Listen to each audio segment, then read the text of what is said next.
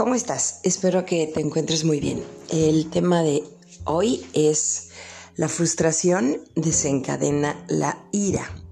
No sé si en tu vida has tenido tiempo de autoanalizarte correcta y sabiamente para saber en qué áreas pudieras tener frustración. Mira, de repente a lo mejor nos sentimos realizados en cierta área de nuestra vida y resulta que no estamos enteramente satisfechos, ya sea por nuestro desempeño o por cómo se han dado las cosas o porque no era lo que esperábamos o porque habíamos luchado por tener algo diferente y al final del camino tenemos pues algo con lo cual nos hemos aprendido a conformar, pero esto no es lo que queríamos tener o no es lo que queríamos hacer, o no es lo que queríamos estudiar, o no es el negocio que pensábamos, o no es el trabajo que deseábamos, o la pareja que anhelábamos. Una cosa es cuando nos aprendemos a conformar, a decir, bueno, pues no se me hizo con esta persona, pero pues se me hizo con esta otra y es buena, es bueno, es chambeador, es buena onda.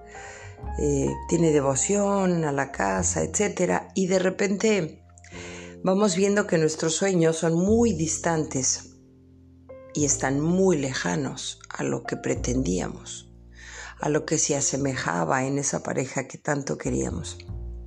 Entonces empieza a surgir la frustración Tal vez en la parte sexual pueda haber frustración. ¿Por qué? Porque no hay un completo gozo, porque no hay una satisfacción completa y entera, porque pues así se ha dado, o porque hay mala comunicación entre tú y tu pareja, o porque no tienes pareja, o porque no sé, te da pena externar y, decir lo que sientes o cómo te gustaría sentir más placer.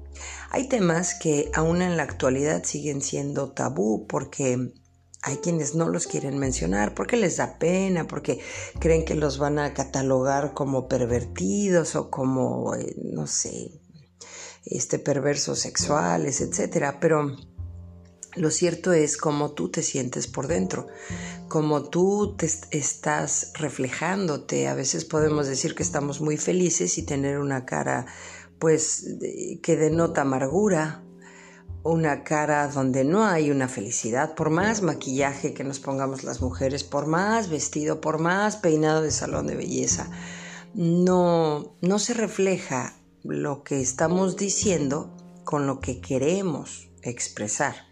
Y hay veces en que no traes una gota de pintura, ni siquiera te pintaste el cabello, nada de nada, no traes nada de arreglo y tu cara denota una felicidad completa porque es así como te sientes por dentro. Eso es en el caso de las mujeres. En el caso de los hombres, pues donde muchos no usan maquillaje, muchos sí, en la actualidad ya es así, pero donde no hay maquillaje y donde no hay como eh, enmascarar, digamos, esas emociones reales, pues se ve más la cara de alegría o de frustración. A veces tal vez tenemos eh, un negocio, un trabajo que no nos gusta y puede ser una herencia familiar o puede ser algo que tenemos que, eh, que concluir o algo que debemos de hacer porque eso es lo que tenemos, porque nos conviene el sueldo, porque nos conviene el estatus social que nos da ese trabajo, esa empresa, o porque pues es lo que puedo hacer, o porque ahí debo de estar. Y en realidad te gustaría estar haciendo otra cosa. Y no lo haces por temor a la crítica, al juicio, a, la incertidumbre, porque no sabes qué puede pasar, no sabes cómo te va a ir, no sabes si realmente va a funcionar o no. No lo sabes porque no te atreves a investigarlo.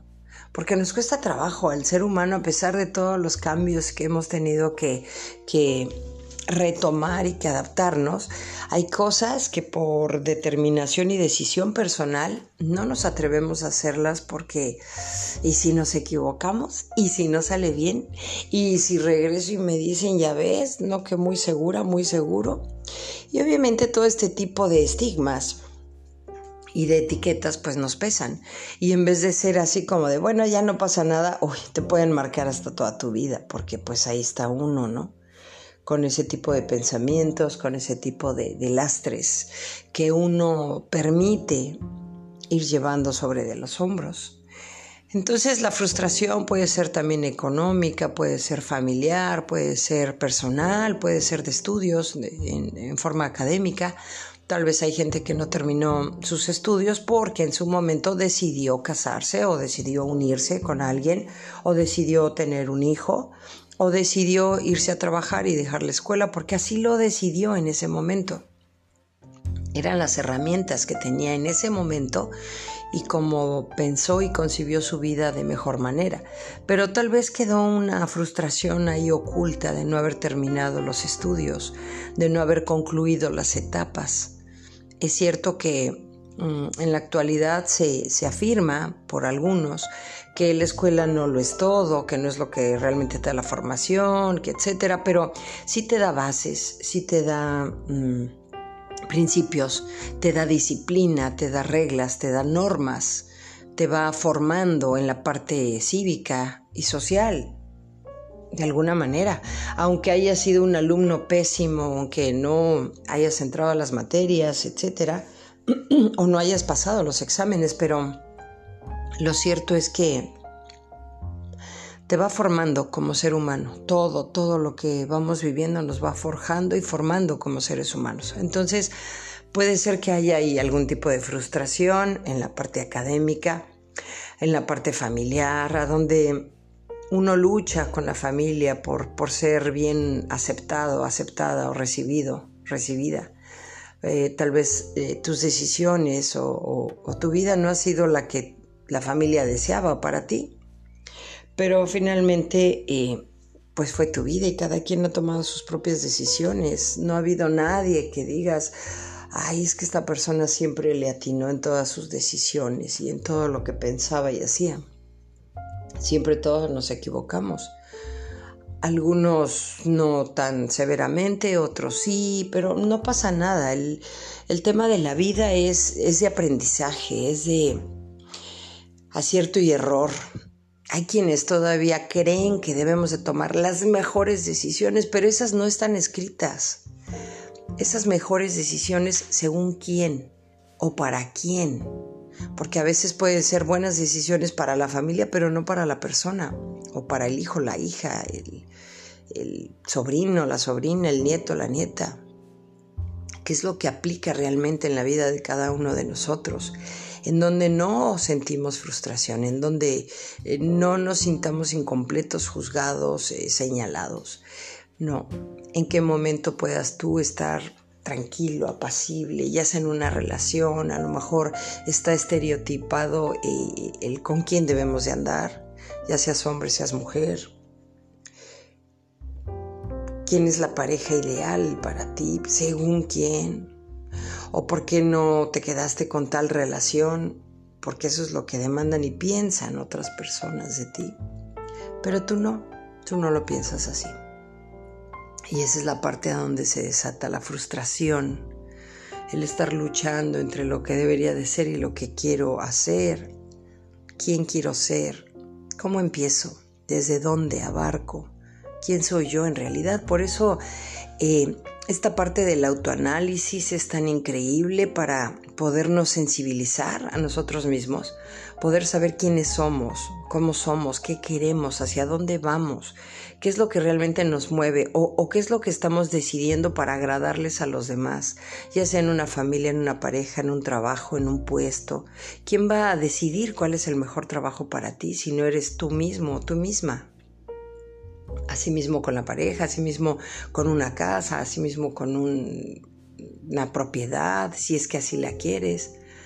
Hay gente que es más libre eh, sin tener posesiones.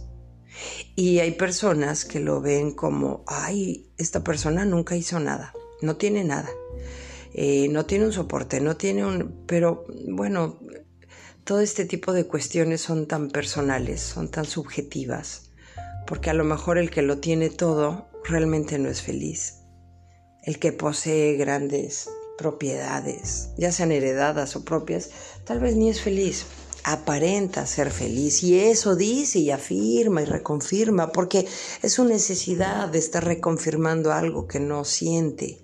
La persona realmente feliz no tiene por qué estar afirmando ni reconfirmando nada, ni, ni por qué estarse justificando con nada. Simplemente es ella.